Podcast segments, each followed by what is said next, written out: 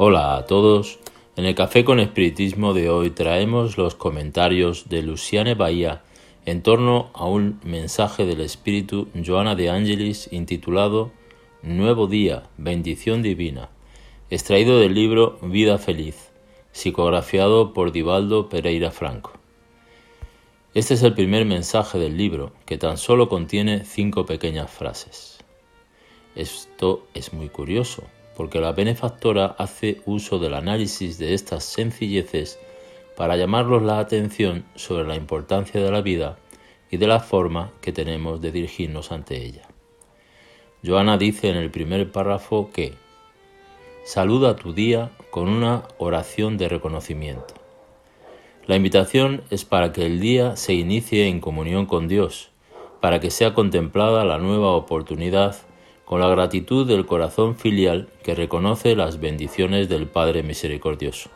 Un nuevo día, recomienzo, motivo de alegría por poder continuar la escritura de la propia historia en la significativa y depuradora experiencia carnal. En el segundo párrafo dice, Tú estás vivo. Es la percepción de la encarnación y de su importancia. Por más que sepamos que somos inmortales, el que conduzca un cuerpo físico instrumentalizándolo para nuestro crecimiento y perfeccionamiento, es una dádiva divina que tenemos que valorar y reconocer por su grandiosidad. Cualquiera que sea la forma en la que el cuerpo se presente, con las características correspondientes, con las condiciones o límites que imponga, tenemos la certeza de su perfección, pues es el cuerpo perfecto de la forma que es, para lo que nos sea necesario rumbo a la madurez espiritual. Es el cuerpo que, a servicio del espíritu, nos trae valiosas experiencias que nos van a enseñar cómo conquistar, desarrollar, perfeccionar el amor, la fraternidad, la caridad, la justicia y la fe. Nos enseña Joana en la frase siguiente que, mientras la vida se expresa, se multiplican las oportunidades de crecer y ser feliz. La finalidad de la reencarnación, según los espíritus, es la expiación y el mejoramiento progresivo de la humanidad. Ahora bien, a medida que la vida se expresa en la materia corporal, más oportunidad tenemos de liberarnos de nuestras llagas y dificultades morales, al paso que también somos desafiados para crecer a partir de las pruebas que surgen en nuestro camino. Por tanto, efectivamente, se multiplican las posibilidades de crecimiento y de conquista de la felicidad.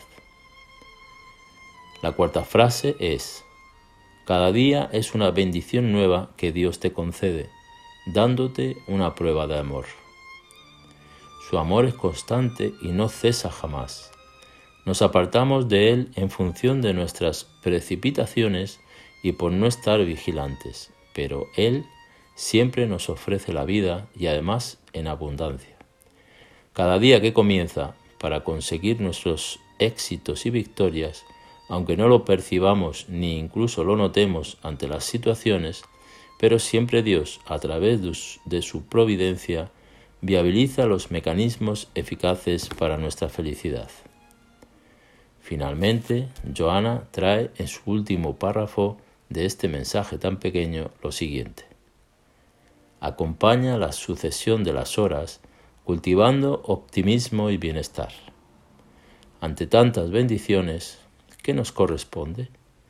Que pensemos, hablemos y actuemos positivamente, es decir, que vibremos en el, en el diapasón de la vida para que sintonicemos con estas bendiciones de Dios, donde todo es construcción del bien y para el amor que cultivemos el bienestar, de la armonía, de la tranquilidad y de la paz, buscando siempre la enseñanza que podemos ganar de las experiencias, buscando ver el lado bueno e incorruptible de las personas, percibir lo que Dios nos enseña cada día ante las innumerables y sucesivas oportunidades que nos concede para una vida feliz.